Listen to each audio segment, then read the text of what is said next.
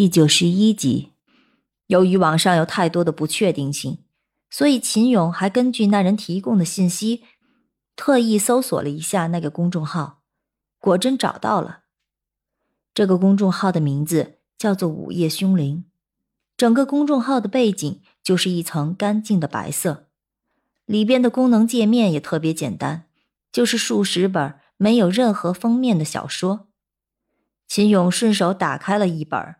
发现这些书的点击量还可以，但是如果要看内容的话，却是可笑至极，都是几十年前的老段子了。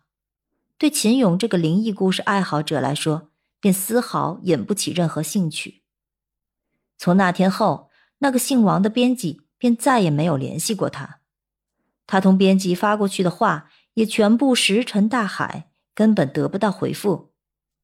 当时秦勇的心里。已经凉了大半截，他心想：也许人家又找到合适的人选了吧。不过，当那人既不用他，也不给他回复时，浪费了这么长时间，秦勇的心里便有些不舒服。于是，他便直接给那人发了句语音消息：“您这究竟是个什么情况？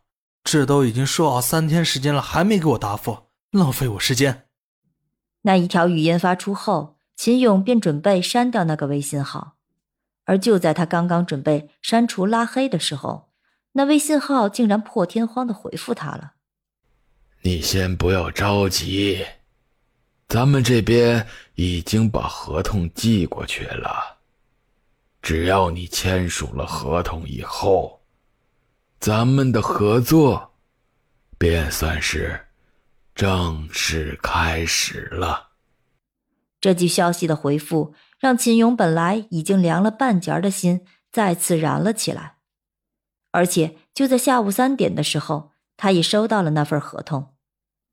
由于秦勇之前从没有签署过合同，没有这方面的经验，所以他便也没有认真仔细的研读合同上的条款，便匆匆的签署了合同。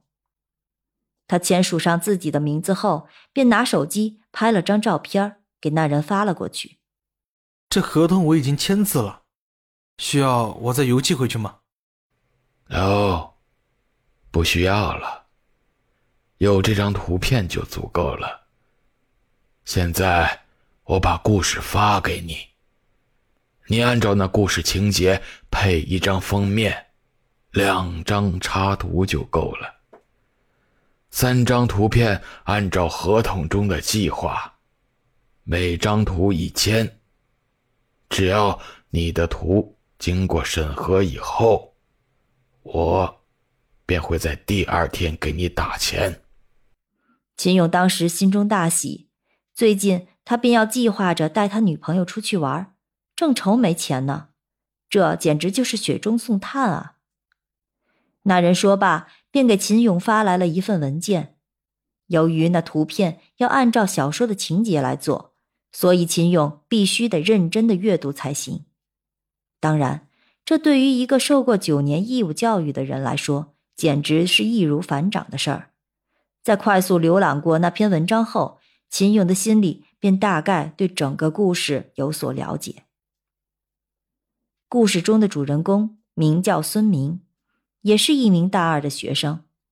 这孙明本来喜欢着一个平凡可爱的女孩，叫夏雪。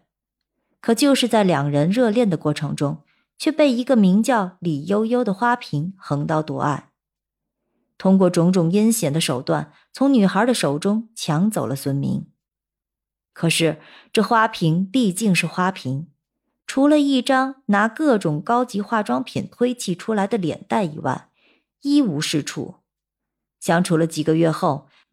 那孙明便无意中得知了那李悠悠当时对夏雪所使用的卑劣手段，便在一怒之下离开了李悠悠，回到了夏雪的身边。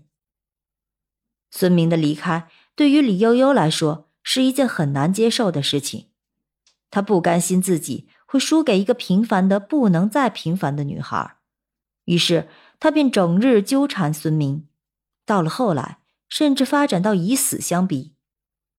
很快，她的故事便在整个学校传开了。作为一个天生骄傲的女孩，她实在难以接受这样的结局，便在学校图书馆跳楼自杀了。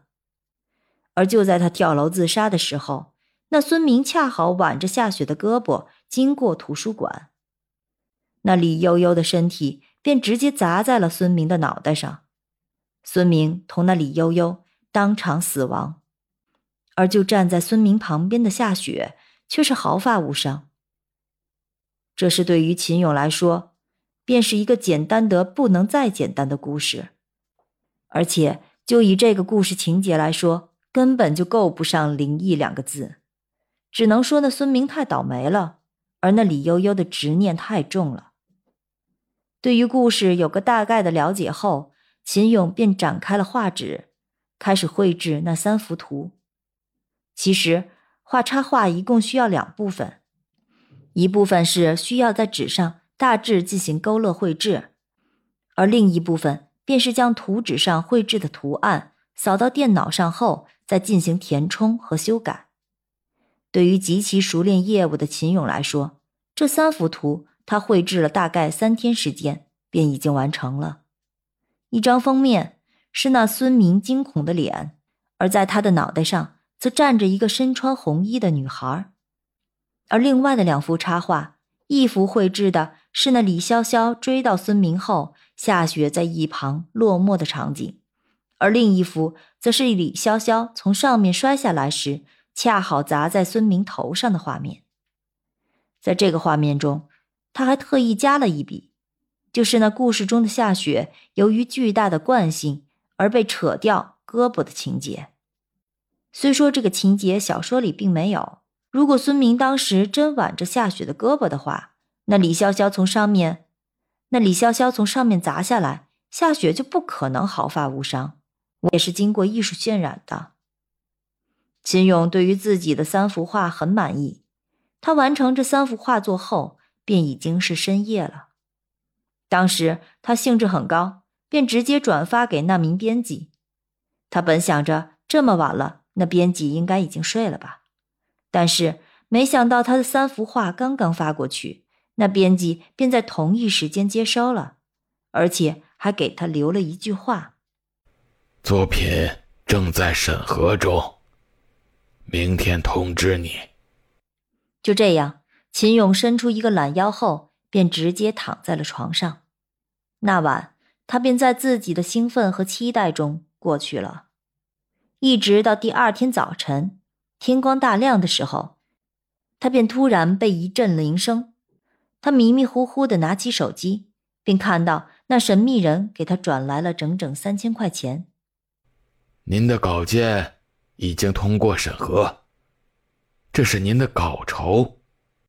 望着自己微信里突然多出来的三千块，秦勇瞬间激动的从床上跳了起来。而就在此时，他的室友却突然一脚踹开了宿舍门，搭了个脸走了进来。